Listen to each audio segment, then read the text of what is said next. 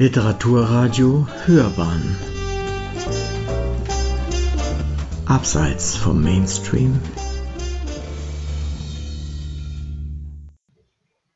In der Reihe Rezensionen stellt Gerhard Luhofer vom Literaturblog Ausgelesen Ihnen heute ein Buch von Anna Bergmann vor mit dem Titel Der entseelte Patient.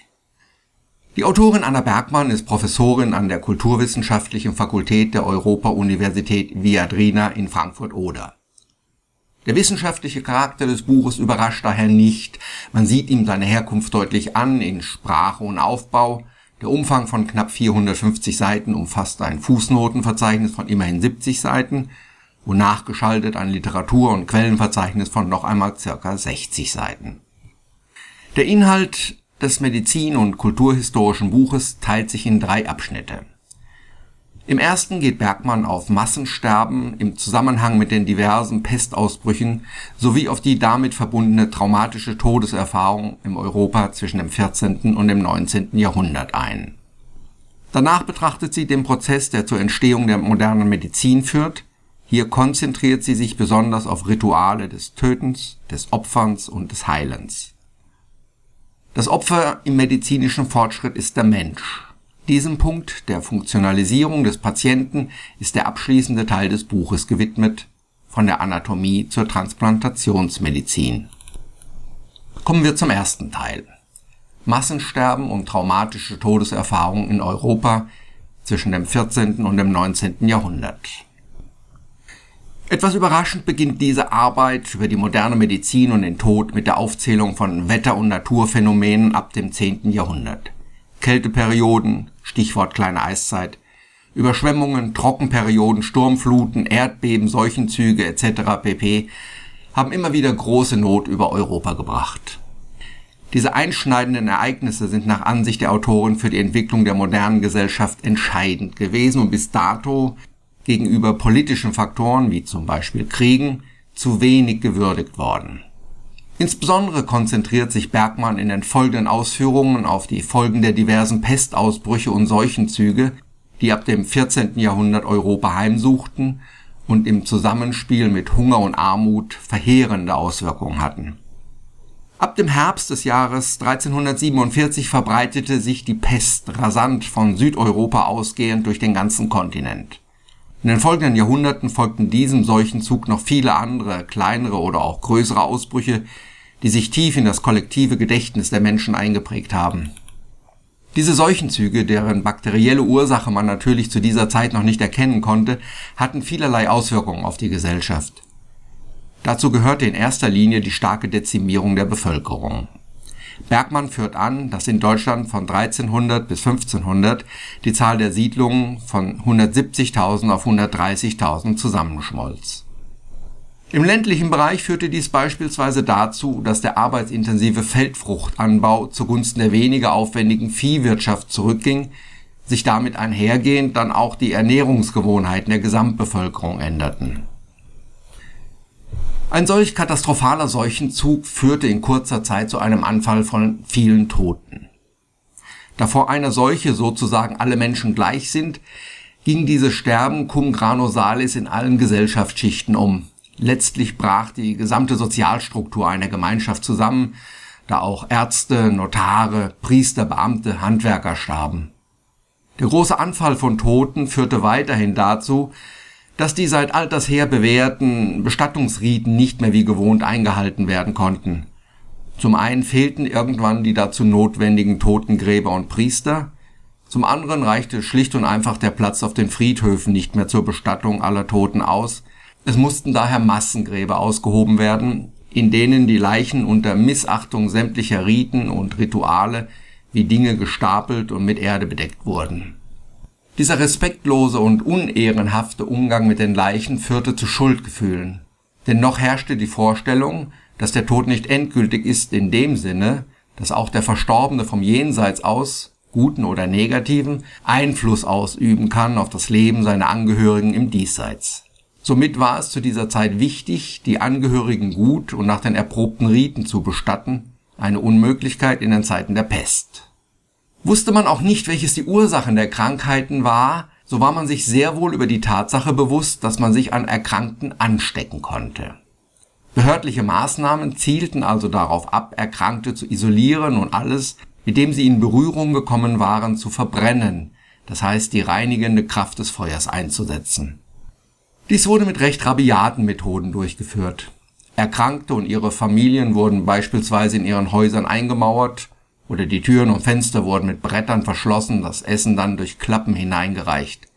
Verbrannt wurde nicht nur die Kleidung, sondern auch Mobiliar, ja ganze Häuser wurden in Brand gesetzt. Selbstverständlich war die Weitergabe, der Kauf bzw. Verkauf von zum Beispiel der Kleidung Erkrankter strengstens verboten. Isolierstationen wurden gegründet, die ersten Lazarette waren Lager für Pestkranke, die dort von der Umwelt abgetrennt wurden. Die Verhältnisse in diesen Lazaretten müssen grauenhaft gewesen sein.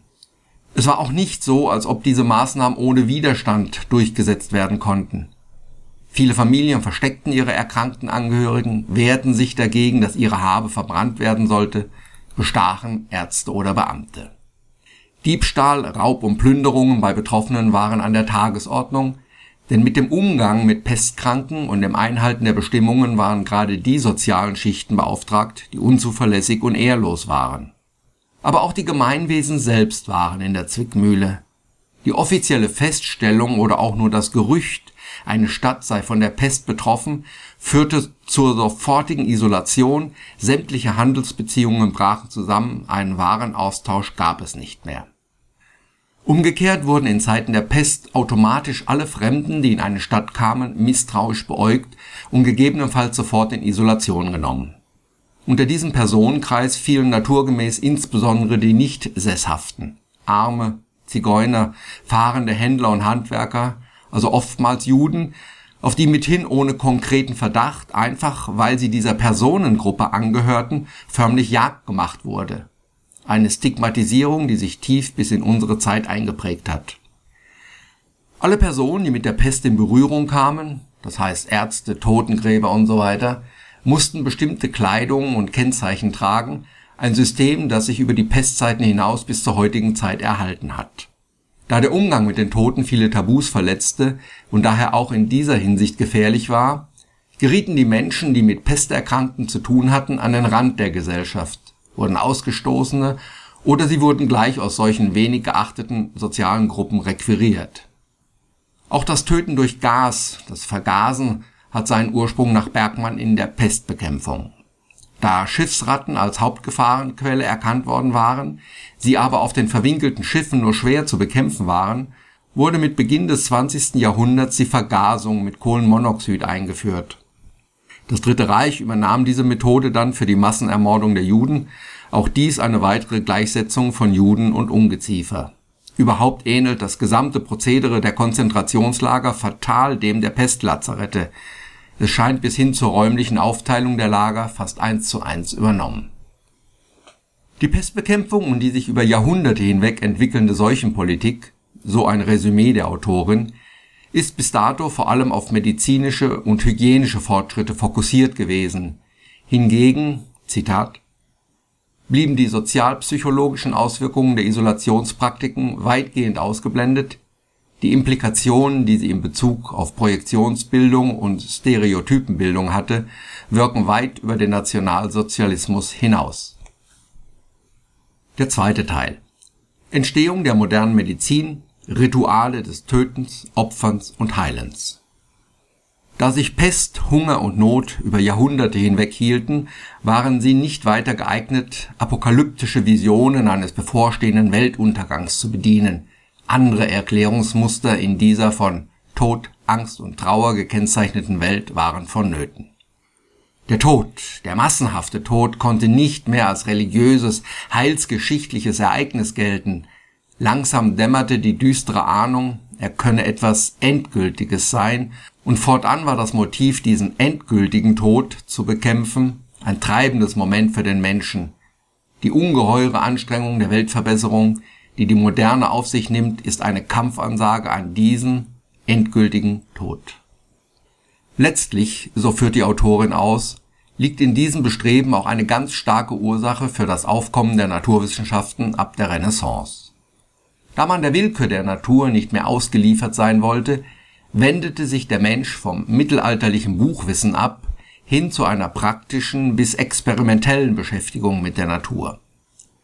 Für Mediziner bedeutete dies zum Beispiel, dass jetzt das bis dato ignorierte praktische Wissen, welches bei Hebammen, Badern, Chirurgen vorhanden war, wichtig wurde. Diesen einsetzenden Wissensdurst zu stillen bedurfte es der Untersuchungsobjekte. Vesalius war es 1537, der die erste öffentliche Sektion an einer Leiche durchführte, also das starke Tabu durchbrach, das die Toten, auf deren Wohlwollen man ja auch nach ihrem Tod angewiesen war, bis dahin schützte. Sektionen an Leichen, soweit legal beschafft, an Hingerichteten, mussten von der Obrigkeit genehmigt werden. Wie tabubehaftet diese Auslieferung eines Leichnams an einen Anatomen aber noch waren, verdeutlicht die Tatsache, dass sie als zusätzlich strafverschärfend für den Malefikanten, der zum Tode verurteilt worden war, wirken sollten. So wie der Anatom durch die Untersuchung der Leiche ein starkes Tabu verletzte, verletzte es auch der Henker bei der Hinrichtung eines zum Tode Verurteilten. En Detail analysiert Bergmann die strenge Ritualisierung des gesamten Prozesses gegen einen Beschuldigten, eine Beschuldigte, in dem auch der Folter ein reinigender, purgativer Charakter zukam, mit dem Ziel nämlich, dem Übeltäter zu echter Reue zu verhelfen, so dass er als armer Sünder reingewaschen dem Tod überantwortet werden konnte. Die Hinrichtung im Idealfall also ein harmonischer Akt zwischen dem Geläuterten und dem Henker, eingebettet in vielerlei Rituale. Die Analoga zwischen der Funktion Person des Henkers und der des Anatomen, die beide mit Leichen hantierten, also im ehrlosen Raum, wie seinerzeit die Personen, die mit dem Pesterkranken zu tun hatten, sind nach Bergmann zahlreich und groß, bis hin zu den öffentlichen Aufführungen der Anatomen in theaterähnlichen Räumen, den sogenannten anatomischen Theatern, in denen die Zergliederung des Leichnams durch den Arzt der den Körper malträtierenden Marterung in der Folter entspricht. Dem Scharfrichter kamen nach Bergmann zweierlei Funktionen zu. Zum einen war er derjenige, der den armen Sünder vom Leben in den Tod brachte, also derjenige, der dem Tod sehr nahe kam. Er war vom gesellschaftlichen Leben weitgehend ausgeschlossen. Ferner war er, der die Gesellschaft von schlechten Elementen reinigte, oft auch für die ganz profane Reinigung zum Beispiel von Kanälen, Abtrittgruben etc. zuständig. Auf der anderen Seite aber schrieb man Hingerichteten magische Kräfte zu. Bei den unter großer Publikumsbeteiligung und sakraler Begleitung stattfindenden Exekutionen kam es häufiger zu Tumulten, wenn die Umstehenden beispielsweise versuchten, das Blut Enthaupteter aufzufangen und zu trinken. Es entwickelte sich ein richtig gehender Medizinzweig, in dem aus Leichen gewonnene Präparate zur Heilung eingesetzt wurden, der Hingerichtete war zum helfenden Toten geworden. Der Henker dagegen war derjenige, der mit dem Malefikanten zu tun hatte. Er war auch derjenige, der durch seine Tätigkeit Kenntnisse der Anatomie und allgemeinen Heilkunde hatte. Er wurde zum Heiler. Eine weitere große Umwälzung fand mit Descartes in der Philosophie statt. Waren im Mittelalter alle Lebewesen als göttliche Geschöpfe beseelt, sprach Descartes ihnen diese Seele ab. Tiere waren ihm nicht mehr als Reizreaktionsmaschinen, Automaten also, nur dem Menschen kam eine Seele zu. Uns heutzutage seltsam anmutend ist damit auch die Tatsache, dass im Mittelalter, bevor sich Descartes Ansicht durchsetzte, durchaus auch Tiere vor Gericht gestellt und gegen sie prozessiert wurde, was sich nicht unbedingt zum Nachteil des Tieres auswirken musste. Ein Hund, der gebissen hatte, kam im Mittelalter unter Umständen vor Gericht, heutzutage wird er möglicherweise gleich eingeschläfert. Obwohl, wie angedeutet, die Hinrichtung im Ideal als harmonischer Akt zwischen zwei Akteuren, Henker und Malefikant, stattfinden sollte, durfte der Scharfrichter nicht mit dem zu Exekutierenden in Berührung kommen. Strenge Kleidervorschriften über Handschuhe, Kapuzen und die Verwendung von Distanzwerkzeugen wie Schwert oder Beil halfen dabei. Aber immer noch ging es um den Einzelnen, den Einzelfall.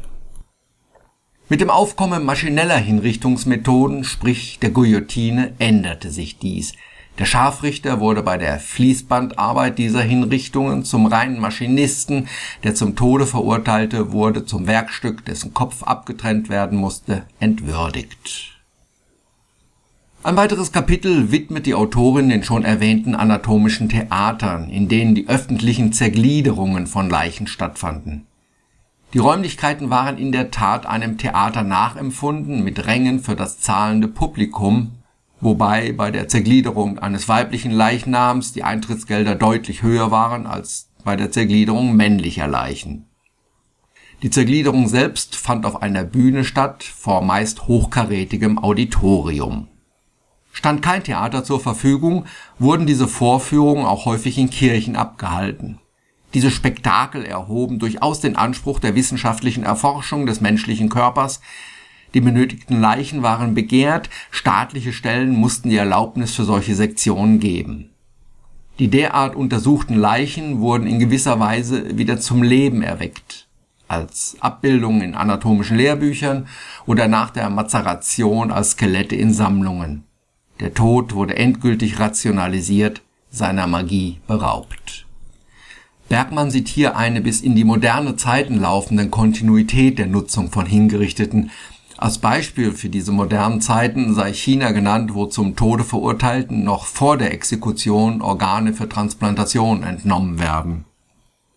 Im dritten großen Kapitel ihrer Arbeit Das Opfer im medizinischen Fortschritt von der Anatomie zur Transplantationsmedizin untersucht Bergmann, welche Auswirkungen der Verwissenschaftlichung der Medizin, die den Menschen, lebend und als Toten, zum reinen Objekt degradiert, auf die Entwicklung der Medizin hat als wesentlich sieht sie beispielsweise an, dass die Psychiatrie Definitionsgewalt bekommt. Sie kann über die Attribute normal und un- bzw. abnormal und damit über den sozialen Status entscheiden. Abnormales wird separiert und in Lagern konzentriert, hier sind die minderwertigen Menschen verfügbar Bergmann beschreibt ausführlich, in welcher Art und Weise die medizinische Forschung in der beginnenden Neuzeit betrieben wurde, sei es nun an liederlichen schwangeren Frauen, an Häftlingen oder auch in Kolonialgebieten an Eingeborenen. Es sind bedrückende Schilderungen, die dort zu lesen sind, und sie erinnern an Zusammenhänge, die man sich normalerweise nicht mehr klar macht.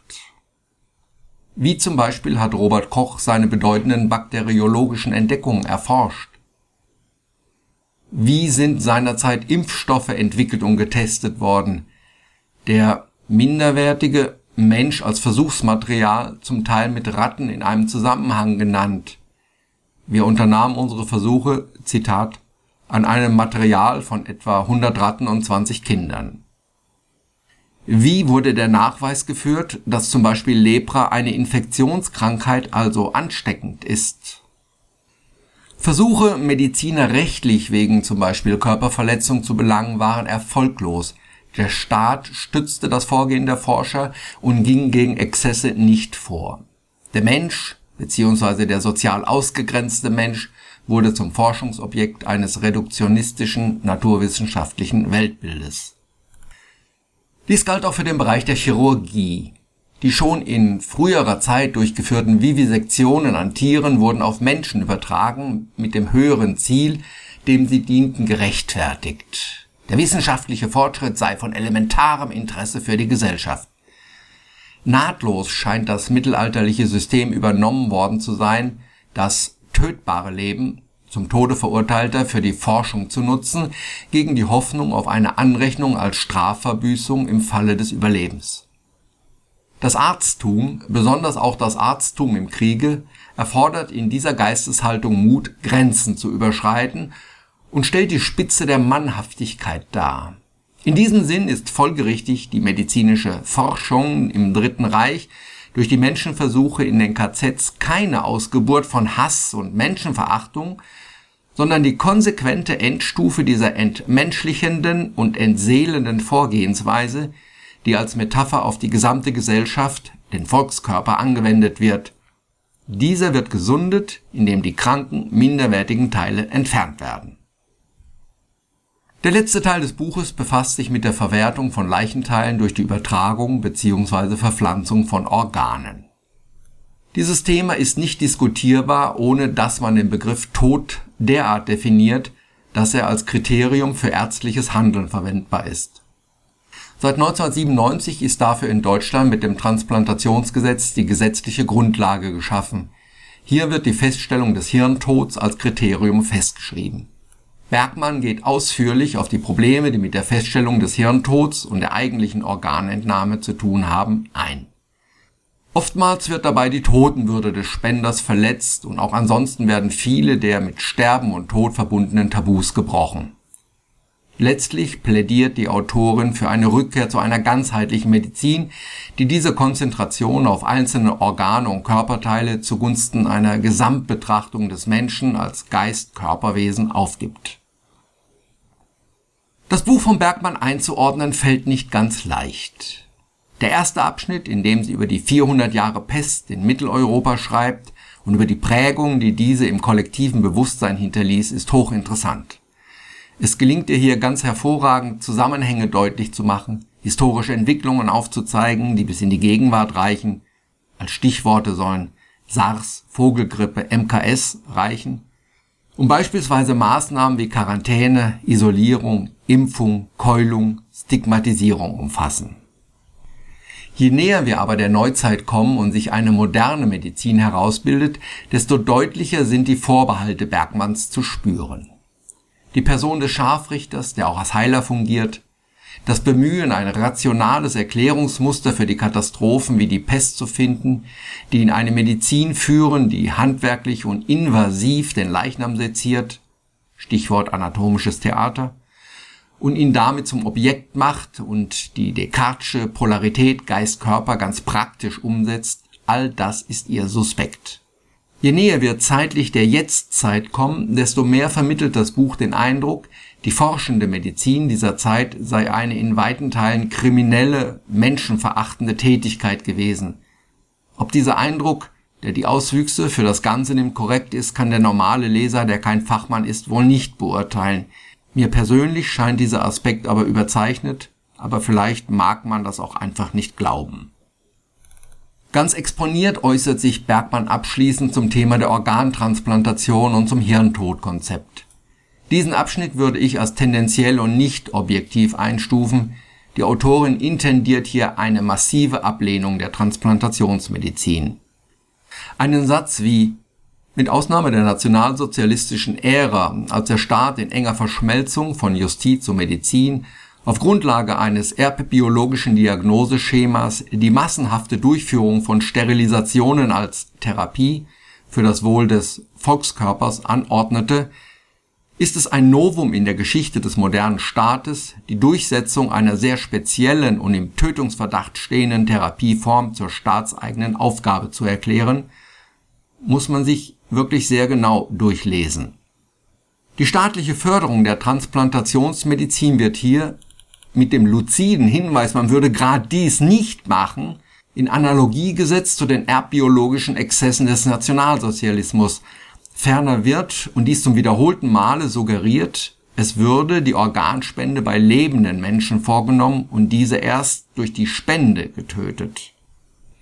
Bei aller Kritik, die am Hirntodkonzept geäußert werden kann, verschweigt Bergmann wichtige Fakten. Der lebende Eindruck, den ein Hirntoter macht und der es so schwer macht, ihn als Leichnam zu sehen, ist ein künstlich aufrechterhaltener Zustand. Denn wenn nach korrekter Feststellung des Hirntods für den Fall, dass keine Organentnahme erfolgen soll, die künstliche Beatmung auf jeden Fall abgeschaltet wird, bleibt das Herz nach kurzer Zeit stehen und der seit alters her gewohnte Herztod tritt ein die Atmung setzt aus und der Körper verliert Farbe und wird kalt. Ein gegenteiliger Fall, in dem nach Abschalten der künstlichen Beatmung ein Mensch wieder aufgewacht ist, ist nicht bekannt. Voraussetzung ist, wie gesagt, die korrekte Feststellung des Hirntodes. Auch auf die klare Feststellung, dass ein Verzicht auf Organtransplantation den frühzeitigen Tod vieler Menschen bedeuten würde, die mit transplantierten Organen länger leben würden, verzichtet Bergmann. Im Gegenteil versucht sie aufzuzeigen, welche Nebenwirkungen und Nachteile mit der Transplantation für den Organempfänger verbunden sind. Verdeutlicht man sich jedoch, mit welcher Energie Menschen, die im Sterbeprozess liegen, oft noch für manchmal nur ein paar Tage weiteres Leben kämpfen und sie bereit sind, Belastungen dafür auf sich zu nehmen, relativieren sich diese Ausführungen der Autorin, die auf der letzten Seite ihres Buches den Wunsch nach einer, Zitat, ganzheitlich orientierten Ausrichtung der Medizin mit entsprechenden zweckgebundenen Neudefinitionen des Lebens und des Todes, der die therapeutische Verwertung von Körperteilen sterbender Patienten methodisch ausschließt, Zitat Ende, äußert. Und auch hierbei wieder polemisch unterstellt, dass transplantierte Organe von lebenden Menschen stammen. Diese Kritik an Bergmann hat nichts mit der Meinung auch des Rezensenten zu tun, dass der Mensch als Wesen seine Sterblichkeit annehmen muss und dass nicht alles, was im medizinischen Sinne machbar erscheint, auch durchgeführt werden sollte. Meine Kritik bezieht sich vielmehr auf die Darstellung der Autorin, die zum einen prinzipiell ablehnend ist und die zum zweiten immer wieder suggeriert, ein Organspender würde, entgegen dem, was allgemein anerkannt ist, erst durch die Organentnahme getötet. Im Gegensatz zu dieser Andeutung ist nach korrekter Hirntodfeststellung und dem nachfolgenden Abschalten der künstlichen Beatmung, was in Deutschland ca. 4000 Mal pro Jahr geschieht, noch kein Hirntoter wieder aufgewacht. Der entseelte Patient ist kein einfaches Buch. Es ist sicher nicht für den Massenmarkt geschrieben. Wer es liest, muss bereit sein, sich durch komplizierte Satzkonstruktionen zu wühlen und entsprechenden Gedankengängen zu folgen. In weiten Teilen lohnt sich dies und belohnt mit neuen Erkenntnissen und einer Vielzahl von Fakten. An mancher Stelle hätte ich mir allerdings mehr Genauigkeit gewünscht.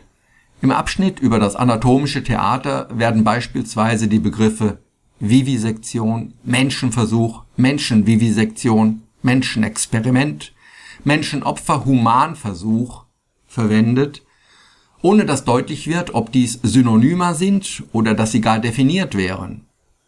Ähnliche Fragen wirft die Verwendung der Begriffe Hirntod, Koma, Hirntod verdächtig, Hirnsterbend auf, die man gerne vor allem hinsichtlich einer eventuell unterschiedlichen Bedeutung definiert gesehen hätte. Dass das abschließende Kapitel, das sich mit der Transplantationsmedizin befasst, nach meiner Meinung nach nicht geeignet ist, neutral über diesen Themenkomplex zu informieren, weil die Autorin hier mit einer eindeutig ablehnenden Grundeinstellung nämlich nicht mehr objektiv darstellt, mindert den ansonsten guten Gesamteindruck des Buches für mich erheblich. So bleibt abschließend zu diesem hochinteressanten Buch leider nur festzuhalten, dass das Lesen durchaus ein Gewinn ist, man vieles aber mit einem kritischen Auge lesen sollte. Sie hörten eine Besprechung von Gerhard Luhofer des 2015 in einer Überarbeitung wieder aufgelegten Buches Der entseelte Patient von Anna Bergmann. Erschienen ist das Buch im Franz Steiner Verlag, es hat ca. 450 Seiten.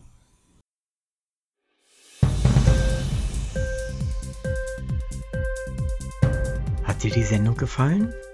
Literatur pur, ja, das sind wir. Natürlich auch als Podcast. Hier kannst du unsere Podcasts hören. Anchor, Spotify, Apple Podcast, iTunes, Google Podcasts, radio.de und viele andere mehr.